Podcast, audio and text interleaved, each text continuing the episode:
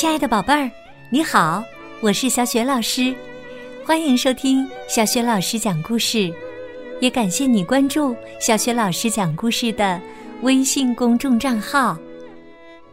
下面呢，小雪老师给你讲的绘本故事名字叫《狼和七只小羊》，选自辽宁少年儿童出版社出版的《当经典童话遇见艺术大师》系列绘本。这个绘本故事书的原著是德国的格林兄弟，绘图是来自英国的艺术大师贝尼戴·华兹，译者魏怡。好啦，接下来呀，小雪老师就开始为你讲这个故事了。狼和七只小羊。从前呐。有只老山羊，它有七个孩子。和所有的妈妈一样，它很爱自己的孩子。一天，它要出去找吃的，把七只小羊喊过来说：“乖宝宝们，我要去森林里找吃的，千万要小心那只饿狼啊！要是它闯进来……”会把你们都吃掉的。那个坏家伙总是假扮成别的样子。不过，只要听到粗粗的声音，看到那对黑爪子，一定是他。七只小羊说：“我们会小心的，妈妈别担心。”母羊咩咩的和宝宝们告别。离开了家。不一会儿，七只小羊听到有人敲门。来人说：“开开门，宝宝们，妈妈回来啦，给你们带了好东西。”可七只小羊却不肯开门。他们回应说：“你才不是妈妈！”妈妈的声音又温柔又好听，你声音这么粗，你是大灰狼。于是，大灰狼跑到村里的商店，买了一大根粉笔。他吃了粉笔，声音变得温柔又好听。他又来到小羊的家，敲了敲门，说：“开开门。”宝宝们，妈妈回来了，给你们带了好东西。可是啊，小羊们却从窗户看到了大灰狼的一只黑爪子，于是说：“我们才不开呢！妈妈的爪子是白的，你的不是，你是大灰狼。”这次，大灰狼跑到了面包房，说。我弄伤了爪子，快，给我敷上面团儿。面包师用面团儿把他的爪子包扎起来。他又跑到磨坊主那里，喊着：“快，往我爪子上撒点白面粉。”磨坊主想：这个坏狼打算害人呢。于是他拒绝了。可大灰狼威胁道：“你要是不听我的，我就吃了你！”磨坊主害怕了，只好在他的爪子上撒了一些白面粉。于是饿狼第三次来到小羊家门口，敲门说。开开门，宝宝们，妈妈从森林里回来了，给你们带了好东西。七只小羊说：“先给我们看看你的爪子，让我们看看你到底是不是妈妈。”大灰狼把爪子举到窗前，小羊们看到白白的爪子，于是打开了门。可是，进来的是那只大恶狼。七只小羊吓坏了，赶紧躲起来。一只小羊躲在桌子下面，一只躲在床上，一只躲在炉子下面，一只躲在窗帘后面，一只躲在梳妆台里，一只躲在洗脸盆下面，一只藏进了老爷钟里。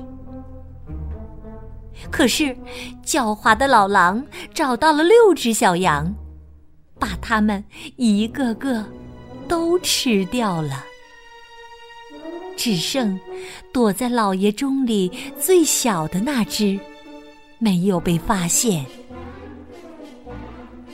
饿狼吃饱了，慢悠悠地走出小羊家，躺到树下的草地上，睡着了。不一会儿，山羊妈妈回来了，可她看到的是一幅多么糟糕的场景啊！家门敞开着，桌子、椅子、凳子都倒了，洗脸盆破了，毯子和枕头都被从床上拽了下来。他四处找自己的宝宝们，可怎么也找不到。他一个个叫宝宝的名字，可是没有回答。最后，他叫了最小的宝宝。一个细细的声音回答：“妈妈，妈妈，我在这儿，在老爷钟里。”他帮小宝宝从钟里钻出来。宝宝告诉妈妈：“大灰狼闯进家，吃掉了六个哥哥姐姐。”山羊妈妈伤心极了。她心疼自己的六个宝宝，哭得死去活来。悲痛的妈妈跑出房子，最小的山羊宝宝跟在后面。他们来到草地上，发现饿狼睡得正香。山羊妈妈看到，饿狼鼓鼓的肚子里好像有什么东西在动。天哪！难道我可怜的宝宝们还活着吗？想到这儿，他飞快的跑回家，取来剪子、针和线，回到草地上。他刚把饿狼的肚子剪开，就看到一只小羊探出了脑袋。六只小羊一个接一个从饿狼的肚子里跳了出来。他们还活着，一点儿都没受伤。因为呀，饿狼太贪心了，嚼也没嚼，把山羊宝宝们整个吞了下去。大家高兴极了，他们拥抱着亲爱的妈妈，快乐的蹦来蹦去。母山羊说：“宝宝们。”快去找些大石头，趁饿狼还没醒，装进他肚子里。山羊宝宝们很快找来很多石头，都装进大灰狼的肚子里。山羊妈妈又把大灰狼的肚子缝上了。大灰狼终于醒了，它很渴，打算去井边喝水。可是，他一动弹，就听到肚子里咔啦咔啦直响。肚子里怎么乱响啊？我明明吃了六只小羊，怎么感觉像石头啊？他来到井边，弯腰去喝水。沉重的石头一下子把他坠到井里，饿狼就这样。淹死了。七只小羊看到饿狼掉下去了，都跑上前喊着：“饿狼死喽！饿狼死喽！”他们和妈妈围成圈跳起舞，高兴极了。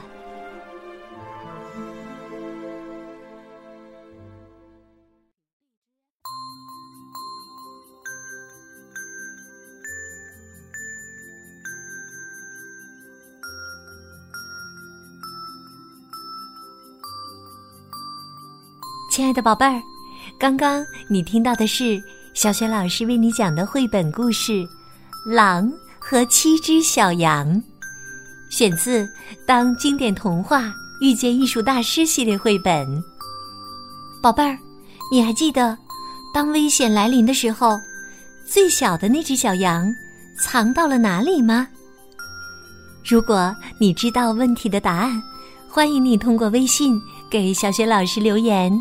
小雪老师的微信公众号是“小雪老师讲故事”，欢迎亲爱的宝宝宝妈来关注，宝贝儿就可以每天第一时间听到小雪老师更新的绘本故事了，也会更加方便的听到之前小雪老师讲过的一千多个绘本故事。